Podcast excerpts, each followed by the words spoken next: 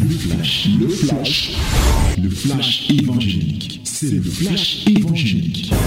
C'est le temps du flash évangélique. Que la gloire, l'honneur et la majesté soient à notre Dieu ce matin encore. Voici le temps de la parole, voici la minute de la vérité dans Fraîche Rosée. Ouvre ta Bible dans Matthieu chapitre 9, du verset 35 à 38. Matthieu 9, 35 à 38.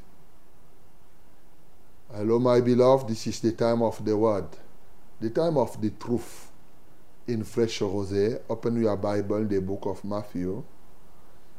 Matthew chapter 9, from verse 35 to 38. Let us read it together in the mighty name of Jesus. 1, 2, 3. Disons ensemble au nom de Jésus. 1, 2, 3. Jésus parcourait toutes les villes et les villages, enseignant les synagogues, prêchant la bonne nouvelle du royaume et guérissant toute maladie et toute infirmité. Voyant la foule, il fut ému de compassion pour elle, parce qu'elle était languissante et abattue, comme des brebis qui n'ont point de berger. Alors il dit à ses disciples, La moisson est grande, mais il y a peu d'ouvriers. Priez donc le maître de la moisson d'envoyer des ouvriers dans sa moisson. Amen. Bien-aimés dans le Seigneur, hier nous avons prié pour que nous puissions croître, grandir spirituellement, mais surtout que nous puissions progresser dans la prière pour la croissance spirituelle de l'Église. Aujourd'hui, nous voulons parler de la croissance sacerdotale. Nous voulons croître sacerdotalement, mais aussi progresser dans la prière pour ce genre de croissance. Je vous ai dit qu'il y a plusieurs types de croissance, au moins 5 à 6 types de croissance dans l'Église. Ça peut même aller jusqu'à 7, selon la manière dont on classe cela. Alors, ce matin, nous parlons de la croissance sacerdotale, c'est-à-dire que la croissance qualitative et quantitative du service et des serviteurs de Dieu. C'est ça, les serviteurs de Dieu. Jésus ici, il prêchait, il faisait les miracles, il enseignait dans les synagogues, il prêchait la bonne nouvelle du royaume, il guérissait toute maladie et toute infirmité. Ce n'est pas tout. Là, c'est lui qui faisait. Il prêche, et ça c'est ce que Jésus aimait faire. Il prêche la bonne nouvelle. Premièrement, il enseigne. Ensuite, il prêche. Et troisièmement, il prie pour les malades. Ça, c'est trois choses qu'on retrouvait souvent dans l'action de Jésus. Mais après, il s'est rendu compte que l'enseignement, la prédication et la prière pour les malades ne suffisaient pas. Comme nous sommes ici à Fraîche Rosée, vous voyez que je viens, j'enseigne, après je prêche et ensuite je prie pour les malades.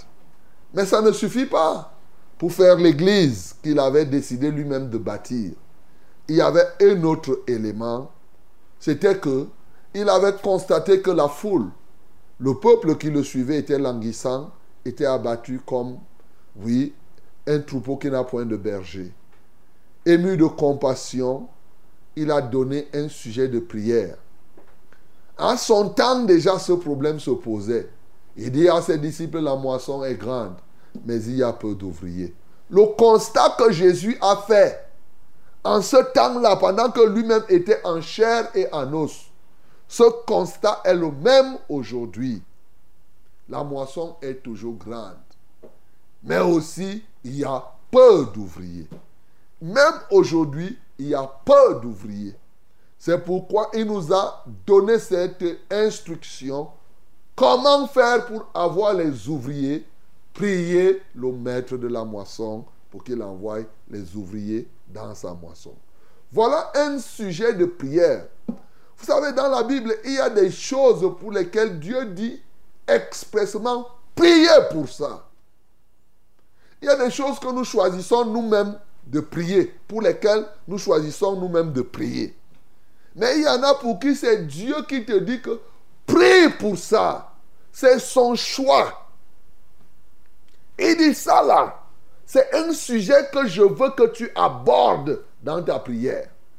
Mais malheureusement, ils sont nombreux qui laissent souvent les sujets de prière que Dieu leur a donnés de son propre chef et ils choisissent les leurs. Je ne suis pas en train de dire que tu ne peux pas prier pour le sujet que tu veux. Non, il a dit demandez, l'on vous donnera. Cherchez vous trouverez. Donc, mais de grâce, commence, mets au centre de ta prière les sujets de prière qui te, qui te sont édictés par Dieu. Quand il te dit, prie pour telle chose, prie beaucoup pour ça, mon bien-aimé. Il sait bien qu'il y a plusieurs choses qui sont là. Parce qu'il sait ce que toi tu dois prier. Il sait ce que lui va faire dans ta vie même sans que tu n'aies prié. Il y a des choses que Dieu peut faire dans ta vie sans que tu n'aies prié. Donc mon bien-aimé, ici, il nous a instruit. Priez le maître de la moisson, notre Père et notre Dieu, c'est lui le maître de la moisson. Toutes les âmes appartiennent au Seigneur. Priez donc le maître de la moisson qui a confié ses brebis à son fils, le pasteur de tous les temps, l'apôtre, oui, de toutes les générations. Priez donc le maître de la moisson pour qu'il envoie des ouvriers dans sa moisson. Ce matin, bien-aimé, je veux tout simplement que ce sujet de prière devienne un sujet permanent pour toi. C'est comme le sujet de prière pour la ville. Il a dit priez pour la ville dans laquelle vous êtes parce que votre bonheur en dépend. La ville, le pays, le village où vous êtes. Il vous dit expressément priez. Bien-aimé, il y a comme ça plein de sujets de prière qu'il vous donne vraiment lui-même. Hein. Il te dit que ça, là, ça fait l'objet d'une prière nous devons prier. Alors, maintenant, comment tu vas prier? On t'a dit de croître dans la prière. Bien-aimé, en parlant comme ça, je ne suis pas en train de m'adresser à quelqu'un qui ne, prie pas. Je sais que vous priez souvent. Ils sont nombreux qui prient même pour moi. Ils sont nombreux qui prient de temps en temps pour les serviteurs. Mais Dieu veut que tu croisses, veut que tu progresses dans cette prière. Alors, comment tu vas progresser ce matin dans la prière pour les ouvriers Premièrement, il a donné pour que Dieu envoie. On prie pour les ouvriers pour que Dieu fasse quoi? Il les envoie. Uh-huh. Alors, si Dieu envoie des ouvriers et qu'on ne les voit pas, la moisson sera toujours là, mais il y aura peu d'ouvriers. Voilà pourquoi, dans la prière, il faut la quantité, mais il faut aussi la qualité, mon bien-aimé. Et dans la, dans la qualité de personne, il y a des sujets de prière que Dieu veut que tu pries. Alors, il faut prier pour que Dieu suscite dans l'Église des hommes qui soient comment Quand je lis dans Actes chapitre 6, le verset 3, on nous donne là les critères des ouvriers. Certains critères des ouvriers. C'est pourquoi, frères, choisissez parmi vous sept hommes de qui l'on rende un bon témoignage. Donc, priez pour que Dieu suscite dans l'église des gens qui ont un bon témoignage. Voilà un sujet de prière. Qui soit plein d'Esprit Saint. Priez pour que dans l'église, il y ait des gens qui soient pleins d'Esprit Saint et de sagesse. Et ça, c'est des critères qu'il donne. Bien-aimé, quand tu pries pour les ouvriers, ne dis pas seulement, oh Seigneur, je te prie, envoie des ouvriers. Tu vas te fatiguer. Oh Seigneur, tu vois la moisson est vaste, envoie des ouvriers. Nous avons besoin des ouvriers. Toi-même, tu vois que tu as déjà fini. Mais en priant, il y a des gens, comme je suis en train de prier, tu pries pour des gens qui soient pleins d'Esprit Saint. Si tu veux prier pour les ouvriers, tu peux aussi aller dans 1 Timothée 3. La Bible nous parle des évêques, c'est-à-dire des surveillants, des serviteurs et des diacres. Le mot diacre vient de diaconie qui signifie serviteur ou servante. Donc, ouvrier. Alors, quand tu veux prier pour les ouvriers, si je commence par les diacres, il dit au verset 8, les diacres aussi doivent être honnêtes. Ça veut dire que prie pour que Dieu multiplie les gens honnêtes.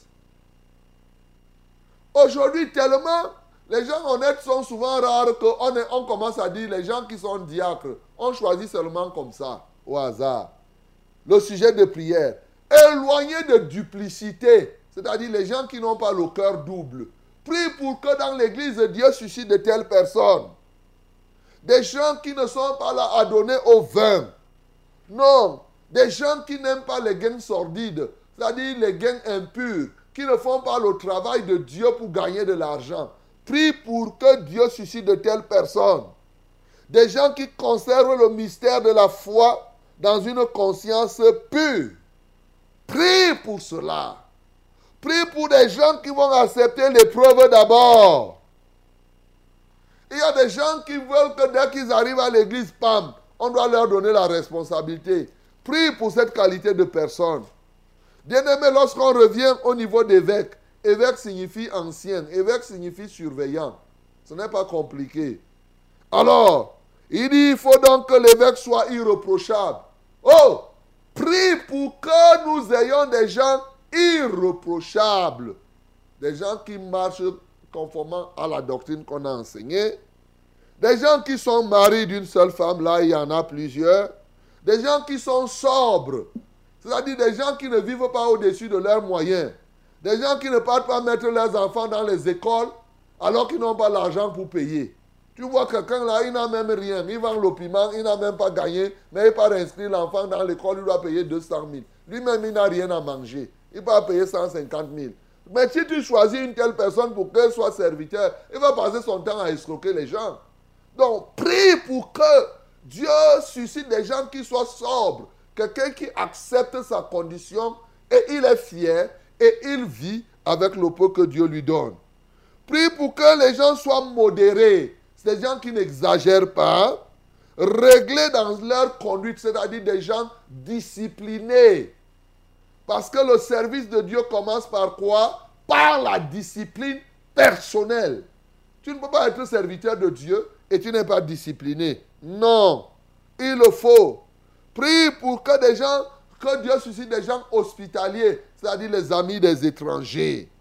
Propre à l'enseignement. Propre ici, ce n'est pas qu'ils passent laver avec l'eau de Javel ou bien avec je ne sais pas quoi. Propre à l'enseignement ici, ça veut dire que des gens qui vivent eux-mêmes l'enseignement de Christ, de sorte que eux-mêmes, ils peuvent être des modèles de la mise en pratique de la parole de Dieu. Prie pour que Dieu suscite de telles personnes, de sorte que quand il est en train de parler, il inspire confiance. C'est ça qu'on appelle propre à l'enseignement. Des gens qui ne sont pas adonnés au vin, qui ne sont pas violents, des gens qui sont, euh, qui comprennent, qui aiment la paix, qui sont désintéressés, c'est-à-dire que, qui ne sont pas là pour chercher l'argent. Prie pour qu'il y ait des gens qui dirigent bien sa, leur propre maison. Vous savez, la plupart des temps, on choisit des serviteurs, mais la maison, il y a un réel décalage. Souvent dans les églises, si c'est l'homme qui est engagé dans la foi, la femme est derrière. Et si c'est la femme qui est engagée, l'homme est là derrière. Sinon, les deux sont des, des, bons petits là à l'église. Priez pour que Dieu suscite des gens qui dirigent bien leur propre maison et qui tiennent leurs enfants dans la soumission. Regardez vous-même les enfants des serviteurs qui sont aujourd'hui. Souvent, c'est les têtus, c'est les rebelles, c'est les gens qui, qui, commettent toutes sortes d'infamies. Priez pour que Dieu suscite. C'est ça quand on dit prie pour qu'il envoie des ouvriers dans sa moisson. C'est prier pour que Dieu suscite de telles personnes. Qu'ils soient dans une parfaite honnêteté. Ils ne jonglent pas. Ils n'ont pas les combines. Voilà. Déjà, dans plusieurs églises aujourd'hui, quand on veut nommer un ancien, est-ce qu'on tient compte de ces critères, mon bien-aimé? Hey, vous qui me suivez là, quand on veut prendre un homme un ancien, combien d'anciens remplissent ces critères-ci? Souvent, on met quelqu'un, on se dit que pendant l'épreuve, il va changer. Dès qu'on l'a mis, il ne change pas. Il continue. C'est pourquoi il y en a qui font l'épreuve pendant 20 ans, 30 ans. Ils finissent même, ils meurent sans jamais être confirmés. Parce qu'on doit les mettre à l'épreuve. Bien-aimés, priez pour que Dieu suscite de telles personnes.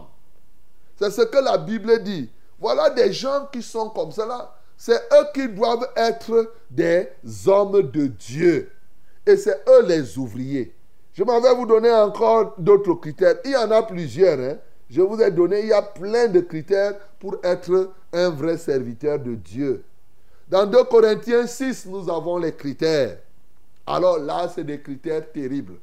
Bon, je n'aime pas beaucoup lire les critères de 2 Corinthiens 6 parce que ça appelle aussi à un certain niveau d'élévation spirituelle. Mais vous pouvez lire, vous pouvez rechercher cela. Il dit, mais nous nous rendons à tous égards, je suis en train de lire 2 Corinthiens, chapitre 6, même à partir du verset 3. Il dit, nous ne donnons aucun sujet de scandale en quoi que ce soit, afin que le ministère ne soit pas un objet de blâme. Mais avant ça, il dit que puisque nous travaillons avec Dieu, nous vous exhortons à ne pas recevoir la grâce de Dieu en vain. Bien-aimé, tu ne dois pas recevoir la grâce de Dieu en vain. Quand Dieu te fait quelque chose, c'est un appel qu'il te lance pour que tu viennes à son service. Les gens disent, oui, Dieu m'a fait ceci. Dieu, toi, tu as fait quoi pour Dieu? Dieu t'a sauvé, Dieu te garde, Dieu te protège. Mais c'est pour que tu viennes à son service, tu ne dois pas recevoir la grâce de Dieu en vain.